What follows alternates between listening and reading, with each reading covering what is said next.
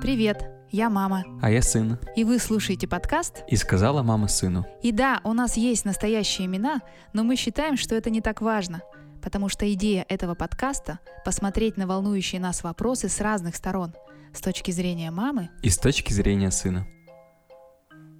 Привет, сын. Привет, мам. Сегодня поговорим об очень насущной теме образования. Несколько дней назад мы с тобой ехали в машине и разговаривали о твоих одноклассниках, которые по различным причинам прекратили обучение в вузах. У каждого судьба сложилась по-разному. Кто-то ушел в армию, кто-то устроился на интересную работу, которая давала ему больше, чем вуз по этой же специальности. И вот мы обсуждали, насколько сейчас классическое высшее образование необходимо современным молодым людям. И если ты помнишь, я с тобой не спорила, но мне интересно было услышать твою точку зрения по этому поводу, потому что моя точка зрения последние годы сильно расшаталась. Я всегда была глубоко убеждена в том, что если у тебя есть возможность, данные, ну, голова на плечах, то высшее образование получить необходимо, потому что без высшего образования ты не сможешь получить руководящую должность. Высшее образование учит тебя учиться добывать информацию самостоятельно. Высшее образование вырабатывает в тебе стойкий навык преодоления препятствий. Когда тебе нужно выучить за одну ночь иностранный язык перед зачетом, или когда тебе нужно написать курсовую за три дня, то ты учишься преодолевать препятствия, не бросаешь на полпути. Все люди, которые получили высшее образование из моего окружения, это люди, которые умеют добиваться своего, не пасуют перед неудачами и способны к самообучению. И когда мы с тобой про это говорили, помнишь, что ты сказал? Ты сказал, что два вот этих пункта умение учиться и преодоление препятствий это, конечно, хорошо, но все это проигрывает всем остальным недостаткам высшего образования. Угу. Ты хочешь знать, какие именно недостатки? Мне правда очень интересно, что происходит в твоей голове и в голове молодых людей, которые будут сейчас строить мир, я уже про это говорила. Я бы не хотела оказаться старой бабкой, сидящей на заваленке, ненужной современному обществу. Я бы хотела быть нужной и полезной настолько, насколько у меня хватит на это сил. Поэтому я считаю, что мы, люди взрослые, должны изменяться, быть гибкими в своих представлениях о каких-то базовых вещах, с которыми мы, может быть, жили всю жизнь опять же, да, с такими, как высшее образование. И я знаю очень много моих знакомых отрицательно относятся к тому, когда их ребенок бросает высшее учебное заведение ради чего-то, быстрого заработка или еще чего-нибудь. И честно тебе скажу, во мне тоже иногда возникают такие мысли. Поэтому мне интересно, что ты думаешь о важности и нужности высшего образования. Какие плюсы и минусы ты в этом уже выделяешь? Ну и, конечно же, веселые истории. Куда без них? Ты рассказывал только что буквально про плюсы э, высшего образования, как ты считаешь? То, что это умение работать, искать информацию, вот это вот все. И когда мы с тобой ехали в машине, я тебе сказал, что эти два плюса очень легко перекрываются двумя огромными минусами, которые, возможно, были раньше не так ярко видны и так заметны, но сейчас это прям бич современного высшего образования. Первое, это самое, пожалуй, очевидное, это то, что оно идет, ну, длится очень долго, невероятно долго в рамках современного мира, который постоянно растет, изменяется. Как юрист могу тебе сказать, что я когда кончу вуз, бакалавриат только, уже все кодексы в Российской Федерации поменяются. Причем некоторые почти полностью. Мои знания уже будут устаревшими, неактуальными, а я только вуз закончил, я еще даже не работал не говоря уже о магистратуре, потому что сейчас же такая система, то, что делится на бакалавриат и магистратуру.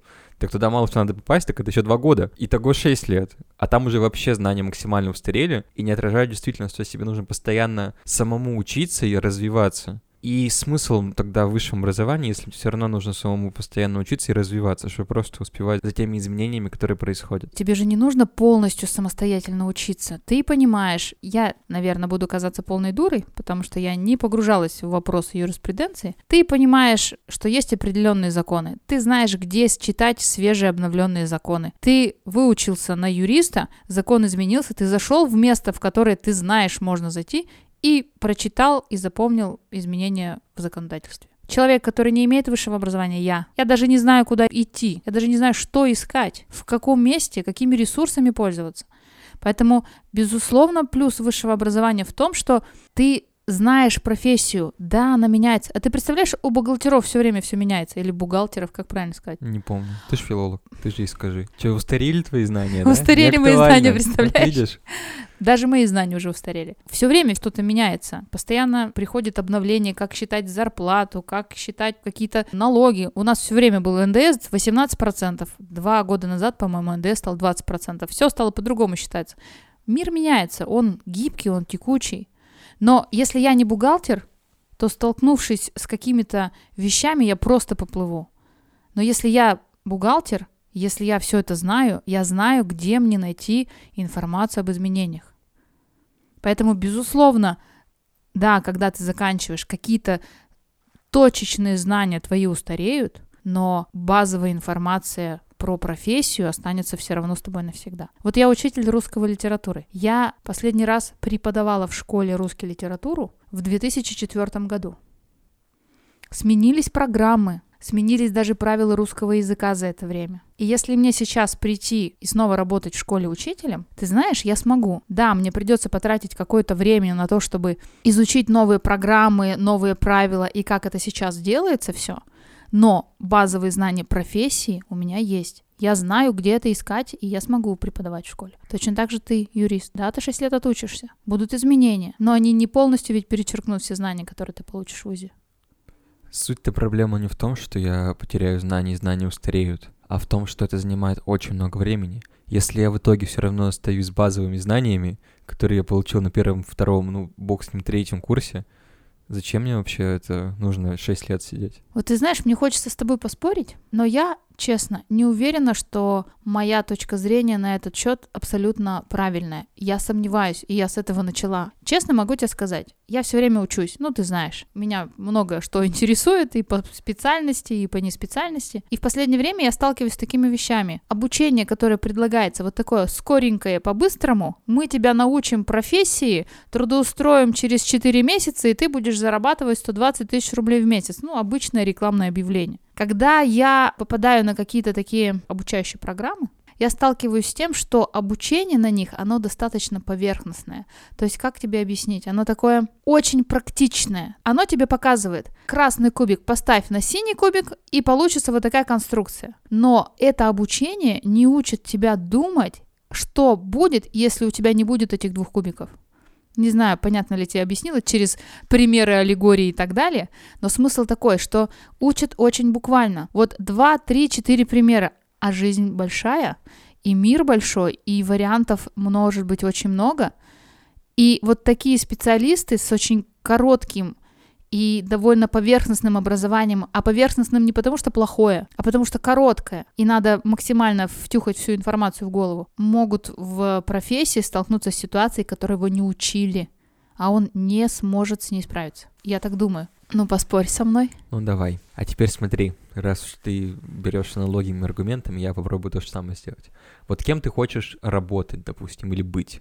Вот скажи мне. Волшебником. Волше... О, отличный пример. Волшебником. А теперь смотри, тебе говорят, давай ты пойдешь к нам, будешь нам каждый год платить по 200 тысяч рублей, и в течение шести лет, два года последние оплачиваются отдельно, ты станешь волшебником, но там, конечно, магические вещи уже многие поменяются, но ты там плюс-минус базовую магию будешь знать, там, где, где в книжке прочитать, где там эта магия находится и так далее. Ты пошла вот сейчас? Ну, подожди, сейчас-то зачем мне идти? Я уже подожди, волшебник. подожди. Ты бы пошла? Если бы я была гипотетически тогда в том состоянии, ну, наверное, Я про это говорю состояние. Я про то, что взрослый человек, он не пойдет получать высшее образование. Почему очень много взрослых людей Не получают высшее заочное, образование? нормальное, очное, глубокое, про которое ты говоришь. Так За- нет, заочное тоже поверхностное очень. Заочное это тоже, ну, глубокое образование. Оно Вопрос, как ты это берешь. Да, ты меньше получаешь, но ты ведь можешь еще и мало брать. Так суть-то в том, что как раз если говоришь про глубину, то ты имеешь в виду именно очное образование. Потому что заочное образование — это ты просто приходишь на пару лекций, читаешь учебники и сдаешь сессию. То же самое, что ты рассказала про вот эти вот твои штуки, которые быстро учат и так далее. Практические э, знания, остальное все самое обучение. Мы говорим про очное образование, которое занимает огромную долю твоего времени. Если это какой-то там не очень вуз, то, конечно, можно там немножко халтурить и так далее, но тогда теряется ценность. А если какой-то прям хороший вуз, он будет жрать все твое время, поверь мне. Все абсолютно без остатка. И так Я в знаю. течение многих лет. И, ну, я... И многие за это еще платят. Ты мне рассказываешь, и у меня два высших образования. Я Ну знаю вот. все это, сынок. Вопрос в другом. Когда мне 19 лет, да, я, может быть, могу 6 лет из жизни потратить, но сейчас у меня семья, корова, хозяйство. Сейчас я не могу остаться без заработка и полностью посвящать себе учебе. Сейчас я буду манипулировать.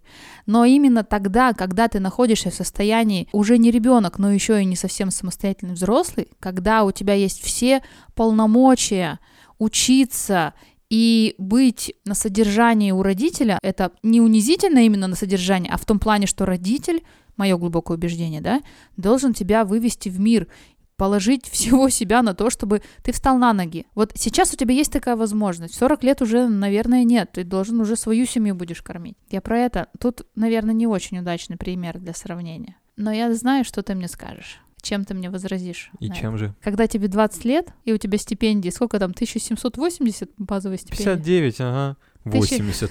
Была бы 80, я бы тут не сидел. 1759. Ну, это базовое. Ну да, базовая стипендия в ВУЗе. И тебе 20 лет. И ты всего себя тратишь на учебу. Ну, правда, очень учишься, стараешься и так далее. А у тебя девушка, с которой надо сходить в кино. Не раз в месяц. Ну, хотя бы два раза, да? А еще, не знаю, там, мороженку купить. А еще какую-то штучку купить, которая вроде как ну, не очень у родителей можно попросить, да, ну, какие-то личные вещи. И я понимаю твое состояние, когда ты вот такой взрослый 20-летний практически мальчик, и тебе хочется самостоятельности и самостоятельных э, финансовых средств. И очень многие, я знаю, ребята твоего возраста, именно из-за того, что хотят чувствовать свою самостоятельность и независимость от родителей, это одна из причин, по которой бросают обучение для того, чтобы идти работать. У меня много таких примеров. Это ведь влияет на недовольство тем, что высшее образование такое долгое по времени. Не знаю, наверное. Наверное, суть в том, что когда ты поступаешь в 18 лет, ты сама говоришь, не до конца зрелый человек. Это объективная правда, тут вообще спорить я не буду. Я когда 18 лет школу закончил, я такой думаю, все, я такой взрослый, я вообще, я все могу, я еще там полтора месяца поработал, там, ой, все, самооценка выросла сразу в разы.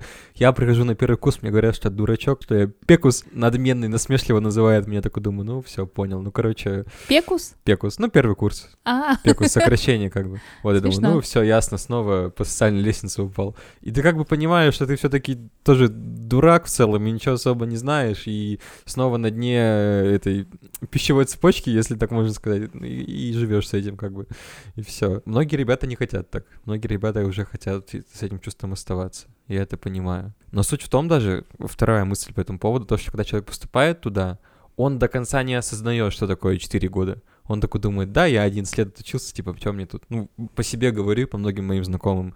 Только они не понимают то, что они первые там лет 7 вообще ничего не, не понимали в целом, что происходит, не осознавали.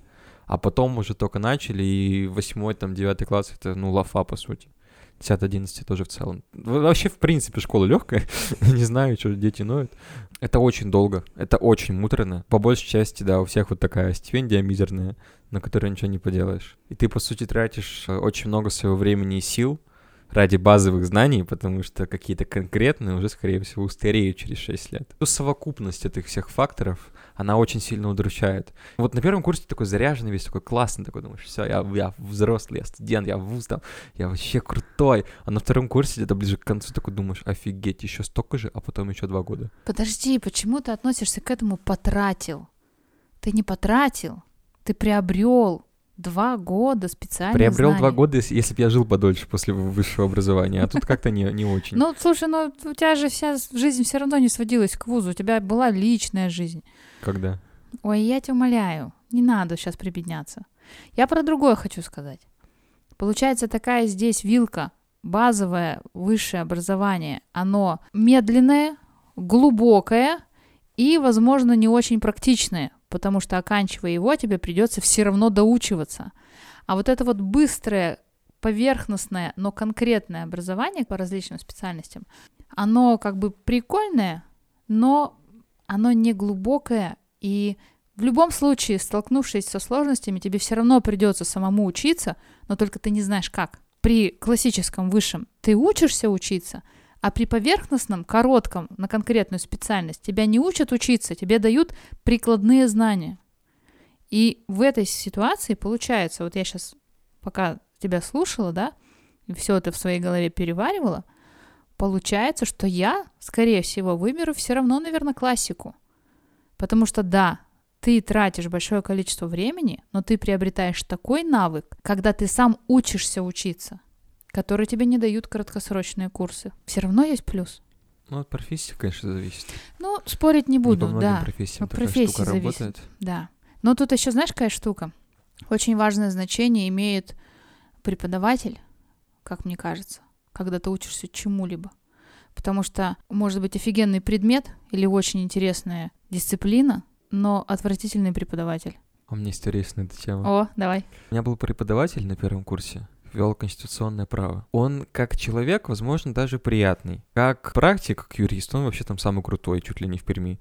Он там жалобы в ЕСПЧ за 50 тысяч пишет. Это вот две странички намалевать, в принципе, по формату, и 50 тысяч это забирает. Уважаемый человек, но лекции он вел ужасно. У него было как будто бы несистемное мышление. Он очень быстро переключался с темы на тему. Ну, вы знаете, как преподаватели обычно ведут? Ну, ты, наверное, знаешь. Короче, по все по полочкам раскладывают. А у него все было максимально хаотично. Большая часть лекции была этой истории там из его практики, которая определенно очень интересна, но к теме вообще не относится. Очень часто многие ребята, в том числе я, пренебрегали его лекциями. Не в плане прогуливали, а в плане типа сидели и это балду пинали. И я помню, э, нам еще ставили пары к 8 утра, а это довольно тяжко, там освоиться и так далее. И я помню, как-то на паре у него заснул. Это был прекрасный сон. Мне снился пляж, а, море, а, громко пели чайки, и я понимал, что я сплю, потому что, ну, невозможно переместиться из аудитории на пляж.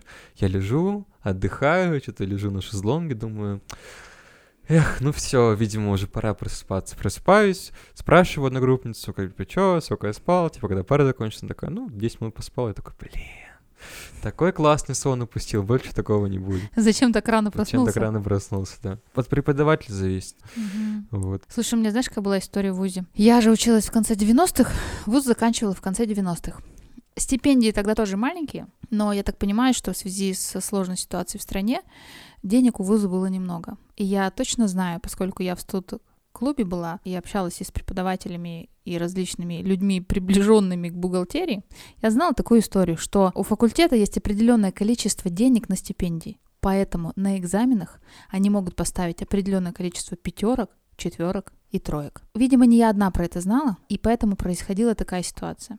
Все старались прийти на экзамен как можно раньше, потому что если ты приходишь в начале, у тебя есть шанс попасть в это необходимое количество пятерок и четверок.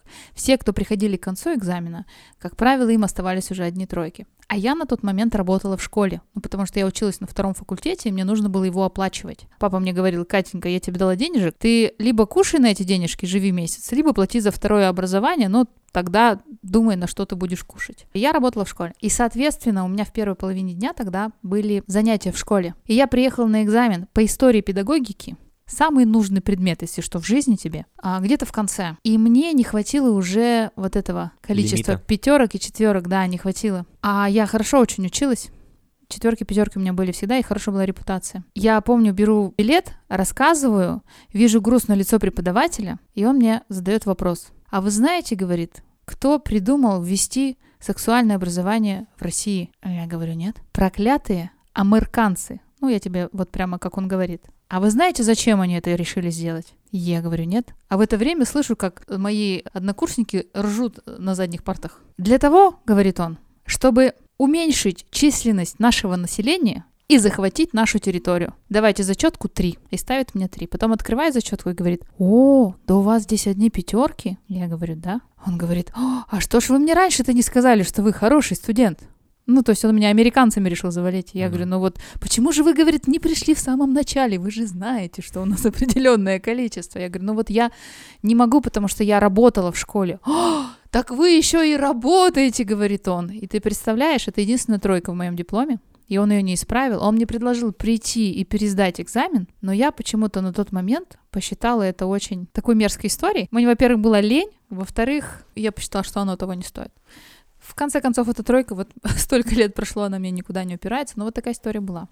Что иногда вуз — это не только классическое глубокое образование, иногда еще это набор таких дурацких установок и условностей, которые хорошего мальчика или девочку а, могут испортить а, не кредитную историю, да, а учебную историю. У нас в ВУЗе тоже такие постоянно штуки происходят.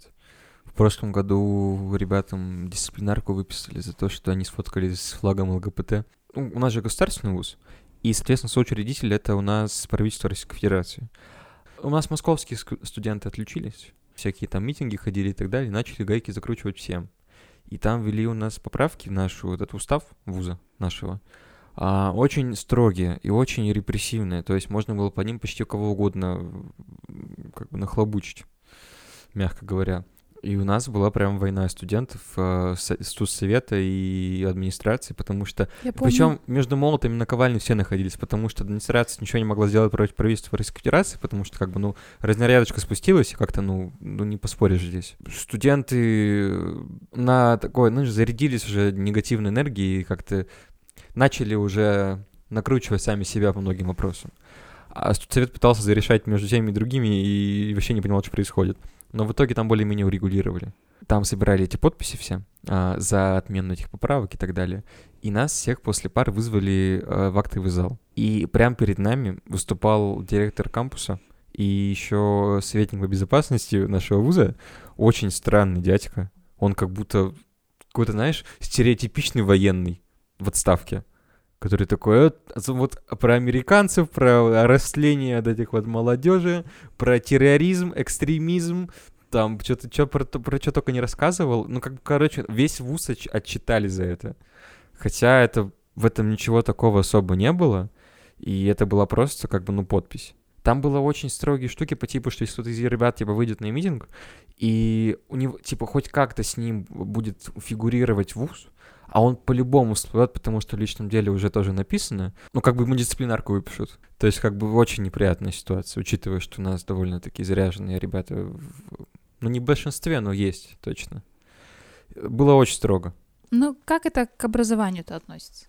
Ну, про то, что вузы порой палку перегибают. Что у тебя вот эти административные штуки по типу 5 пятерок, 4 четверки и так далее. Что у меня вот эти все а, репрессии про личность педагога хочу с тобой поговорить. Очень важно, на мой взгляд, чтобы преподаватель, у которого ты учишься, был тебе симпатичен, ну а самое главное, чтобы ты его уважал. Очень грустно бывает, когда ты приходишь на занятие, а препод, который тебе знания вкладывает в голову, последнее чмо ходячее. Есть у тебя история, связанная с этим? Прям последнее чмо ходячее? Ну, человек, которого ты не уважаешь может быть, не всех одинаково уважаю, но я ко всем плюс-минус одинаково отношусь. Ну, банально из-за человеческой вежливости, что ли. Даже если человек сам по себе, ну, ну, чмо на палочке, как ты сказала, то... Я сказала, чмо ходячее. Ну, не суть важно. А, суть это не меняет. Он как бы пришел, он работает, а я буду вежливо сидеть и, и улыбаться. У меня была история одна из моего далекого детства. Это не связано с высшим образованием, но я ее помню. Вот как бывают истории, которые тебя отпустили уже, ты ее можешь вспомнить, а эту историю я помню, она до сих пор меня царапает. У меня была а, моя подруга, мы с ней учились в музыкальной школе по классу скрипки. Я у одного преподавателя, она у другого. И так сложилось, что у нас в какой-то из дней э, занятия были примерно в одно и то же время, индивидуальные занятия с преподавателем. Но ее преподавательница любила задерживать на 15-20 минут. А мы с ней жили недалеко, и нам идти по пруду было домой, и это гораздо было прикольнее делать вдвоем. И вот мы договариваемся, что, что после занятия мы идем домой вместе. Заканчивается мое занятие, я прихожу к кабинету, где занимается моя подруга, жду, и понимаю, что преподаватель снова задерживает. Я стучусь, а я такая смелая, мне казалось, тогда была. Прям, хм, может быть, класс пятый или шестой. Я стучусь в кабинет, а, захожу, здороваюсь с преподавателем и спрашиваю, скажите, пожалуйста, Наташа, скоро освободится? Ну, нам как бы домой идти вместе. А, и преподавательница ее, она такая была очень высокомерная, держала себя так очень строго всегда, такая, знаешь, была вся в рюшечках какая-то. Моя, Татьяна Николаевна, моя преподавательница, она была очень простая женщина. А у Наташки-то вот такая вся. И она так на меня посмотрела. И ты знаешь, она словами ничего не сказала такого, на что можно было бы зацепиться и обидеться. Но по факту она меня так унизила, что я, выйдя из кабинета, чуть ли не расплакалась. Я понимаю, что меня опустили, но не прикопаться, да, то есть даже нельзя ей ответить. Она сказала что-то типа такого, а, Катя, Так вот ты какая выросла. А что-то была там какая-то маленькая двоечница, что-то в этом роде. Ну, то есть она своим тоном и вот этим выражением, она меня так оскорбила, тогда мне казалось в детстве. Ну, я и сейчас чувствую и понимаю, что она это делала сознательно. Типа, э, выйди, пожалуйста, отсюда, я когда посчитаю нужным, я тогда, типа, свою ученицу и отпущу. С одной стороны, я понимаю, что она была права в какой-то мере, да, то есть у нее были на свою ученицу план. С другой стороны, я вот этот случай, я прошло лет уже овер дофига, как ты говоришь, помню до сих пор. Меня это уже не обижает, как в детстве, но я помню, что тогда для меня это было очень оскорбительно. Я про то, что если ты работаешь преподавателем, а я сейчас преподаватель тоже, то нужно быть очень аккуратным к своим ученикам, потому что ты никогда не знаешь, как ваше слово отзовется. Что ты можешь каким-то неосторожным или специальным словом очень сильно задеть человека и, может быть, даже его в какой-то мере поломать. И вот что касается высшего образования, плавно подходим сюда. Вот в этих краткосрочных курсах, которые я с пренебрежением таким сегодня обсуждаю, вот таких говнопреподавателей практически не бывает. Там их не оставляют. Да, потому что вот именно там люди, которые преподают, они очень заряжены на то, чтобы выдать материал, и человек усвоил все это. А вот среди классического образования, особенно высшего, говнопреподавателей в разы больше, чем среди вот таких практических поверхностных курсов. И вот получается, мы еще один минус нашли у вышки. Почему я этот минус сказала? Почему не ты? Я же топлю Сама за плюсы. заметила. Да. Но объективно, высшее образование уже не очень. Кстати, второй минус. Мы что-то как-то от него отошли. Первое это то, что он очень, очень долго оно идет. Второе это тотальное отсутствие просто практического опыта у всех студентов какого вообще любого направления. Не считая технарей и нефтяников, возможно. Они там на завод ходят, что-то пилят. И врачей. Нет, врачи тоже, кстати. Да подожди, в у них слышал точно практика есть. Ну да, да. Врачи, э, у меня же девочка, одноклассница бывшая моя, в меди учится, уже второй или третий курс, что-то такое. А она в больнице два, это два раза была, по-моему, и то полы мыла. Я после вуза уехала в город Канск Красноярского края к твоему папе, потому что он был военный. И в этом городе Канске я устроилась в школу психологом. Учителем русской литературы тоже, но здесь понятнее, потому что у нас была нормальная такая практика в школе. А после психологического факультета практики, кроме как в психушке, у нас никакой особой не было. И я прихожу в школу, и, конечно же, меня с руками отрывают. Девочка из Центральной России приехала в Сибирь, да после высшего образования сразу же. Конечно же, она нам нужна. Дают мне кабинет, который оборудован из бывшего туалета. Там нет унитазов, но там стены покрыты кафелем белым, таким советским. Но И трубы. остался. да. Да, да нет, там садочка не осталось. Кроме кафеля и больших железных труб в углу, там ничего не осталось от туалета. Мне сказали, вот, забирай кабинет. Вот я там клеила обои, выращивала цветы, дали мне шкаф, стол и стул. Не было компьютеров. И это, представляешь, такой большой кабинет, гулкий из-за кафеля. Шкаф, стол, стул. И я такая сижу гордой в этом кабинете, и абсолютно не представляю, что мне надо делать. То есть у меня есть корочка в высшем образовании, я расскажу вам про устройство мозга, но я не знаю, что я должна делать в школе. Тогда мне сказали, вон там в соседнем районе есть другая школа, там есть тетенька, хороший психолог, ты к ней сходи и спроси, что делать-то надо. Потому что даже директор не мог мне сказать, что ей нужно от меня. И вот я ходила к той тетеньке, мне был 21 год, и она мне рассказывала, что нужно делать. Проверять первоклассников, проводить диагностику, еще чего-то, еще чего-то. А там дальше как пойдет, рассказывала она. Ну, типа, по наитию, по ощущениям. И я очень четко помню свою растерянность, когда я уже принята на работу, не представляющая, что делать девочка, но с корочками о высшем образовании. У меня много таких примеров есть. Несмотря на то, что у нас вуз довольно крутой, у нас та же самая проблема. Причем, я уверен, в Москве, и в Петербурге то же самое. А, банально, у нас есть один парень на третьем курсе, или четвертом, не суть. В общем, он там и олимпиадник, и спортсмен, и рекордсмен, кто угодно. У него была практика в Следственном комитете. Он повестки разносил два месяца. Просто ходил по домам. Высшее образование, олимпиадник, там вообще сверх, сверхчеловек буквально повестки разносит. Парень тоже с курсом постарше будет. Доходил, городился два месяца, что в прокуратуре работает в Пермском крае. Говорил, документооборотом занимался. Суть в том, что в Пермской краевой прокуратуре нет лифта между первым и пятым этажом. И вот человек три курса высшего образования, уже там плюс-минус азы знает, просто между этажами с кипами бумаг бегал туда-обратно и переносил бумажки. Соглашусь. Но здесь сейчас уже не, не столько про высшее образование, сколько про устройство.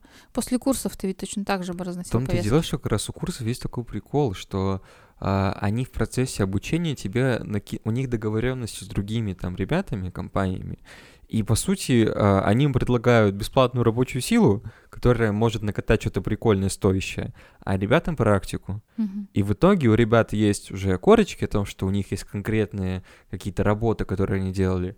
Компании, с которыми работает эта вот обучалочка, они получают очень дешевые э, дизайнерские продукты, допустим.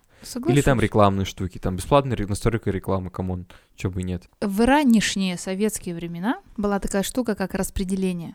После вуза, ну, после любого учебного заведения, тебя, выпускника, могли отправить в какой-то другой населенный пункт работать по специальности 3-5 лет и так далее. Так это круто. Да ты знаешь, не так уж и круто. Знаешь, когда, Девочка. когда вообще нет работы, это очень круто. Я просто знаю очень много историй, когда моя мама, твоя бабушка, да, закончила техникум, и ее отправили в село Кукуево какое-то, в котором она год или два или три жила и работала. Она, может быть, хотела быть со своими престарелыми родителями, к примеру, но ей пришлось работать там. А может, она замуж собиралась здесь выйти, а ей пришлось уехать в другой город и жить и работать там. Сейчас это называется work and travel, и люди за это платят. Так что не такая уж плохая штука. На самом деле, часто проблема более насущная, а, чем распределение. Это вот как раз отсутствие работы после вуза. Потому что когда тебя устраивают куда-то сразу после вуза, а ты вообще не знаешь, что ты хочешь делать, что ты умеешь делать и так далее, ты там один, два, три года работаешь где-то.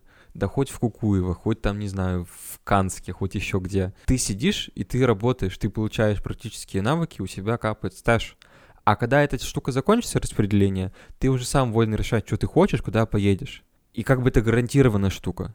Ну, если ты успеешь куда-то потом поехать, если ты там не оброс э, семьей, детьми и огородом и коровой. Ну да. Вот было бы добровольное распределение, было бы вообще офигенно. Сейчас просто никакого нет. Ну вот либо насильственное распределение, либо А никакого. можно что-то нормальное, нет? За Нет. 200 лет что-то ничего таки не придумали. Нет, не придумали. Я всегда была глубоко убеждена, что высшее образование, если у тебя есть возможности, мозги и так далее, оно необходимо. Получить его надо, потому что это некая база, кирпичик, плацдарм, фундамент, который ты закладываешь в своей будущей жизни. Ты можешь не работать по специальности, которую ты получал, но в тебе есть этот фундамент. Я была глубоко убеждена в этом всегда. Но в последние годы, наблюдая за тем, что происходит, вот это мое убеждение, оно правда пошатнулось. Я вижу все вот эти минусы, которые и в мое-то время тоже были, но в мое время не было альтернативы. А сейчас альтернатива есть. Но меня огорчает все равно один момент, что все чаще и чаще а, люди выбирают вот эти краткосрочные, поверхностные, классные, прикладные, но не глубокие курсы, и не все люди, которые приобретают эти обучающие продукты, потом уходят в свою профессию глубоко, продолжают дальше учиться. Я все больше и больше наблюдаю огромное количество недоспециалистов в разных областях. И это грустно, потому что недоспециалиста в области парикмахерского искусства, бог с ним, волосы не зубы отрастут. Но если недоспециалист в области, допустим, хирургии, медицины, слава богу, туда пока таких не учат же пускают, такого. в какой-то другой области, которая может причинить какой-то вред, вот это страшно, это грустно. А там суть-то в том, что там нет каких-то очень сложных специальностей, потому что сложные специальности ты, естественно, кроме как в ВУЗе, нигде не получишь. Потому что не понимая, как работает человеческое тело, ты хирургом работать не сможешь. Не понимая, как работает вообще вся система, допустим, судебная, ты юристом работать не сможешь. Вот, окей, хирург про тело, не вопрос. Ты на хирурга на курсах не выучишься. Ну, я вот просто занимаюсь коучингом, да, и психология мне близка, и образование у меня есть. Я вижу огромное количество курсов, которые говорят, хочешь стать коучем? Будем, мы сейчас тебя научим, ты будешь зарабатывать там 150 тысяч рублей в месяц, не покупает коуч-сессии у тебя, сейчас мы научим, как продавать свои коуч-сессии. Для меня, например, психолог, коуч, это тоже помогающая профессия, это тоже про помощь как хирург, не тела, но души и мозга. Я сейчас, поскольку я еще раз говорю в этой теме, огромное количество вижу курсов вот таких поверхностных, и я переживаю за то, что огромное количество людей, непрофессионалов, полном смысле этого слова, выходят сейчас на рынок и лечат ваши же головы, кстати. Если такие школы развиваются, значит, они, видимо, приспособлены к современной жизни. Значит, их покупают, значит, люди, которые там учились, они чего-то добиваются. Также я не удивлюсь, если со временем будут вузы умирать. И не поспоришь ведь с тобой. И сейчас действительно высшее образование а, необходимо тебе при приеме на работу, если ты идешь в какие-то классические структуры, государственные и так далее. Все новые, динамично развивающиеся молодые компании, в которых работают молодые люди, они действительно уже сейчас смотрят не на наличие корочки, а на наличие знаний, умений и навыков. Вот и получается, сколько лет мы еще даем высшему образованию? Примерно сколько проживет? Да, сколько еще оно будет так же востребовано, как было востребовано всегда до этого времени. Ну вот еще, наверное, поколение. А, вот, думаю, вот полтора, наше- полтора-два. Полтора-два чего? Поколение? Да. Это что получается, лет 25? В 25 лет начнут сильно сдавать, я уверен. Потому что очень многие ребята из моего поколения и поколения, наверное, помладше еще будут. Те, у которых на подкорке подсознания заложено, что высшее образование это Родителями, важно. как я, такими. Да, Да. давай фундамент То есть, себе. понимаешь, что вот поколениями идет. А ты своих детей, ты будешь настаивать на получении именно высшего образования? Если мой э, отрок э, предложит какую-то стоящую альтернативу, я ее рассмотрю. Если он скажет, э, я носу память, ну не знаю, что он там может предложить, там железо собирать и сдавать его на цветмет. Я скажу, иди, дурак, блин, в вуз на кого-нибудь хотя бы. Если он предложит альтернативу, скажет, допустим, я хочу быть стримером каким-нибудь известным, крутым, и типа, смотри, уже результаты есть. Я такой, ну попробуй. Потому что прикол в том, что, несмотря на то, что в школе пугают тем, что если ты ЕГЭ не сдал, то все. Жизнь кончена. Там реально не, вот как будто создается ощущение, что вот после ЕГЭ казнят, знаешь, меньше, меньше, меньше порогов, все сразу в армию, в, в Сибирь, расход, а, в навсегда, печь. т- т- не знаю, валить деревья и так далее. На самом деле, а, это, кстати, очень сильно на девочек видно, потому что парни реально армии боятся, а девочки как бы ничего особо не боятся, и по ним прям видно, что многие девочки а, по каким-то причинам плохо сдают или, не очень, или недостаточно хорошо сдают экзамены, а потом просто два года работают, а потом понимают реально, что они хотят на взрослую голову адекватную, пересдают экзамены, просто поступают. Почему, типа, школа об этом не рассказывает?